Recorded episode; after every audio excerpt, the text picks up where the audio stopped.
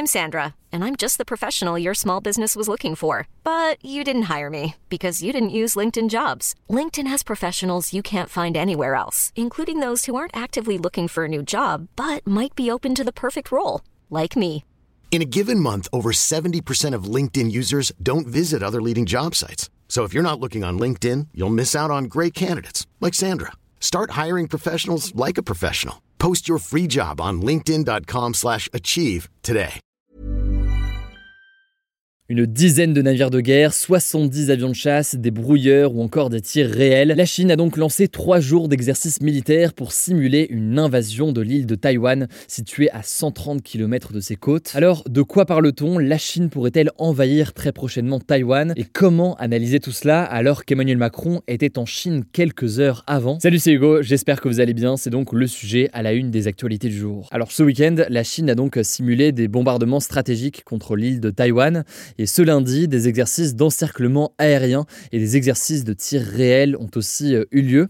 Bref, c'est un immense avertissement qui est lancé à Taïwan.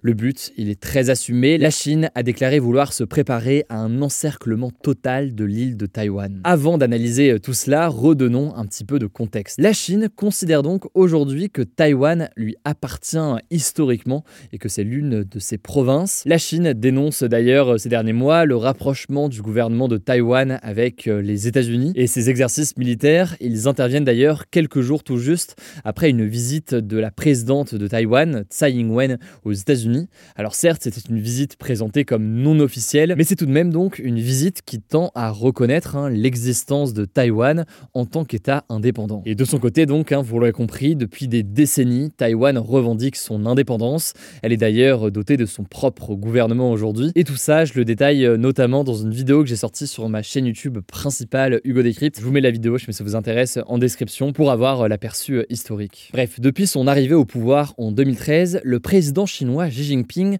a fait de la reconquête de Taïwan une sorte de priorité. au fur et à mesure que la Chine se développe économiquement et donc que son pouvoir se renforce, il accentue la pression sur euh, Taïwan via différentes déclarations. En 2021, par exemple, il déclarait qu'une réunification avec Taïwan était, je cite, inéluctable donc euh, en gros euh, inévitable.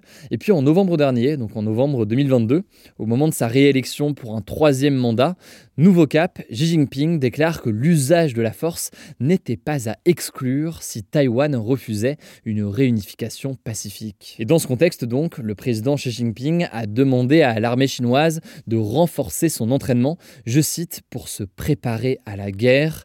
Une phrase qui fait donc écho à l'actualité euh, qu'on voit ce week-end. En fait, selon plusieurs experts, Xi Jinping pourrait nourrir le rêve d'achever ce contrôle de Taïwan pour 2027. 2027, c'est une année qui est très symbolique pour le Parti communiste chinois puisqu'elle correspond aux 100 ans de la création de son armée. Une armée, je rentre pas dans les détails, mais qui visait euh, justement à l'époque à renverser le régime de Taïwan. Bon, cela dit, vous l'aurez compris, cette date de 2027 et du centenaire, elle reste hypothétique, ce n'est qu'une hypothèse. Mais alors, la Chine pourrait-elle réellement envahir Taïwan? Est-ce bien réaliste? En a-t-elle les moyens? Eh bien, les chercheurs et spécialistes spécialistes de la région en doutent pas mal aujourd'hui. Je vous le disais, Taïwan est séparé de la Chine par un détroit de 130 km, ce qui ferait donc qu'une invasion, ça représenterait un immense défi militaire et logistique. C'est par exemple beaucoup plus compliqué pour la Chine d'envahir Taïwan que ça ne l'a été pour la Russie d'envahir l'Ukraine parce que justement, et eh bien, géographiquement, ce n'est pas du tout la même situation. Ensuite, il faut bien comprendre que dans ce conflit, il y a un troisième acteur important. Ce troisième acteur, c'est les États-Unis. Et en effet, à plusieurs reprises, le président américain Joe Biden a laissé entendre que les États-Unis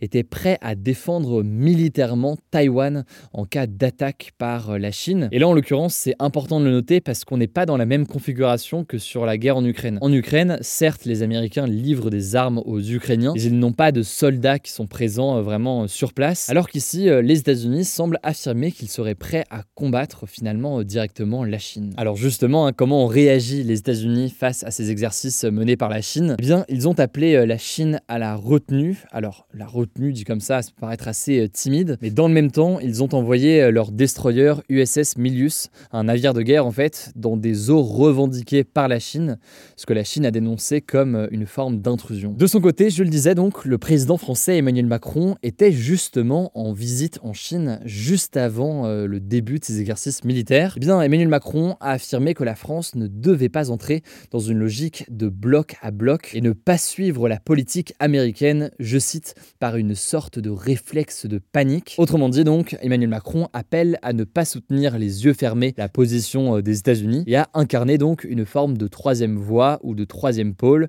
avec les Européens qui ne seraient ni forcément avec les États-Unis ni forcément avec la Chine. Alors ces déclarations, elles ont été saluées par certains dans une volonté de ne pas être alignés systématiquement sur la position des États-Unis, mais beaucoup l'ont tout de même jugée très maladroite dans la période actuelle. En gros, beaucoup estiment que oui, certes, la France doit développer une forme d'autonomie vis-à-vis de puissances comme les États-Unis, mais dans un tel contexte, eh bien, une telle déclaration risque d'accélérer le conflit et une attaque de la Chine sur Taïwan. Le chercheur Antoine Bondaz, par exemple, estime que en affirmant une forme de neutralité française ou européenne même dans ce conflit entre la Chine et Taïwan, eh bien, Emmanuel Macron affaiblirait la France et ses partenaires européens et laisserait la voie libre à la Chine, alors que la France elle-même aurait intérêt à ce que la Chine n'envahisse pas Taïwan. Bref, situation euh, complexe, je vous mets des liens euh, pour en savoir plus. On continuera à suivre tout ça dans les prochains jours, notamment euh, sur Instagram. Le nom du compte, c'est Hugo Decrypt, si vous n'êtes pas encore abonné. Et je laisse la parole tout de suite à Paul pour les actualités en bref. Merci Hugo. On commence avec les dernières infos après l'effondrement meurtrier d'un immeuble de 4 étages dans le centre-ville de Marseille. Vous en avez sans doute entendu parler, ça s'est passé dans la nuit de samedi à dimanche, dans la rue de Tivoli. Il y a eu une puissante explosion dans cet immeuble, une explosion qu'on n'explique pas encore très bien. Elle pourrait être liée au gaz. En tout cas, suite à ça, le bâtiment s'est effondré et un incendie s'est déclaré. À date de ce lundi après-midi, Quatre corps sans vie ont été retrouvés dans les gravats et au moins quatre autres personnes sont encore portées disparues. Alors ce drame a tout de suite ramené dans la mémoire à Marseille un autre drame qui était arrivé en 2018, le drame de la rue d'Aubagne où un autre immeuble de la ville s'était effondré tuant 8 personnes. Mais le maire de Marseille, Benoît Payan, affirme qu'il ne faut faire aucune comparaison entre ces deux drames-là. En effet, ici, rue de Tivoli, aucun signe de vétusté ou d'insalubrité n'était à déplorer, alors que rue d'Aubagne en 2018, la cause du drame, ça avait été l'état du bâtiment. On continue avec une deuxième actu, c'est malheureusement un autre drame qui est arrivé ce dimanche. Une avalanche a provoqué la mort de 6 personnes. Ça s'est passé sur un glacier de la station des Contamines Montjoie dans les Alpes, et ça fait de cette avalanche l'une des plus meurtrières de ces dernières années en France. D'après les autorités, une très grosse coulée a déferlé sur plus de 1600 mètres de dénivelé, prenant au piège un groupe de personnes qui effectuaient du ski de randonnée, accompagné de deux guides de haute montagne. Huit autres personnes sont sorties indemnes de l'avalanche et une autre a été légèrement blessée. En tout cas, aucune alerte avalanche n'avait été émise par Météo France. Les conditions étaient bonnes selon les autorités, mais une hausse rapide des températures pourrait être en cours. Troisième actu aux États-Unis, un juge fédéral a suspendu l'autorisation d'une pilule abortive, une des deux pilules qui permet de mettre fin à une grossesse dans le pays. Concrètement, cette pilule ne pourra plus être commercialisée ni prescrite dans tout le pays, alors qu'elle était utilisée par plus de 500 000 américaines chaque année. Alors ce juge qui s'appelle Matthew Kaczmarek, il avait été nommé par Donald Trump, et le président américain Joe Biden s'est dit déterminé à combattre cette décision, la qualifiant, je cite, de tentative sans précédent de priver les femmes de liberté fondamentale. Immédiatement, suite à ça, le ministère de la Justice a annoncé qu'il allait faire appel de cette décision, donc la remettre en cause. il faut noter que la suspension de cette pilule abortive, intervient dans un contexte plus global de limitation du droit à l'avortement aux États-Unis ces derniers mois. Notamment, on en avait parlé depuis la décision historique de la Cour suprême en juin 2022 d'autoriser à chaque État d'autoriser ou non les interruptions volontaires de grossesse. Et depuis, une quinzaine d'États américains ont rendu l'avortement illégal. Quatrième actu, on change de thème. La NASA, l'agence spatiale américaine, a annoncé avoir fait une découverte incroyable grâce à son télescope Hubble. Accrochez-vous bien, elle a réussi à observer un trou noir supermassif en train de se déchirer dans l'espace. Le trou noir, il est suivi d'une très longue traînée d'étoiles, le résultat des nuages de gaz qu'il percute sur son chemin. Et c'est inédit, jamais un trou noir n'avait été observé comme ça jusqu'ici.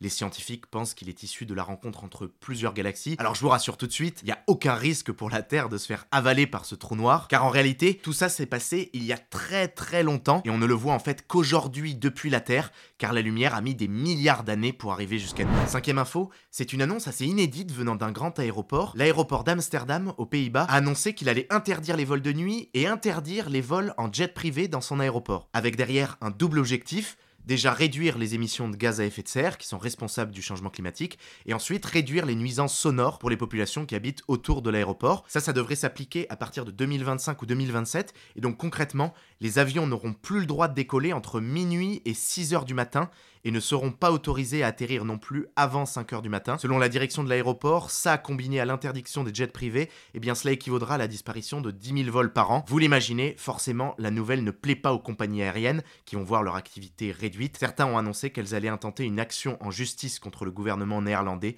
pour protester contre cette mesure. On termine avec une dernière actu, ça mêle économie et culture. Les frais de livraison gratuits quand on commande des livres sur Amazon ou sur la Fnac, eh bien ça ne sera bientôt plus autorisé de manière systématique. Le gouvernement a en effet annoncé qu'à partir du 7 octobre prochain, il faudra payer 3 euros minimum pour se faire livrer des livres à domicile pour toutes les commandes de moins de 35 euros. Pour les commandes supérieures, là par contre, les frais de livraison pourront rester gratuits. L'objectif de cette mesure, c'est d'inciter les gens à se rendre en librairie au lieu de toujours commander systématiquement leurs livres sur internet. Mais alors cette décision ne satisfait pas vraiment tout le monde. Amazon et les autres y sont forcément opposés car ça pourrait inciter moins de personnes à commander sur leur site. Mais les librairies de leur côté ne sont pas pleinement satisfaites. Elles jugent que 3 euros, cela reste trop peu pour dissuader les gens de commander. Voilà pour ces actualités en bref. Désolé des nouvelles pas très réjouissantes. Aujourd'hui on en convient. Du coup une suggestion, allez écouter notre résumé des bonnes nouvelles de la semaine. On l'a sorti dimanche, c'est un format qu'on fait chaque semaine le week-end et ça permet d'avoir une petite dose d'optimisme. Voilà, c'est la fin de ce résumé de l'actualité du jour. Évidemment, pensez à vous abonner pour ne pas rater le suivant, quelle que soit d'ailleurs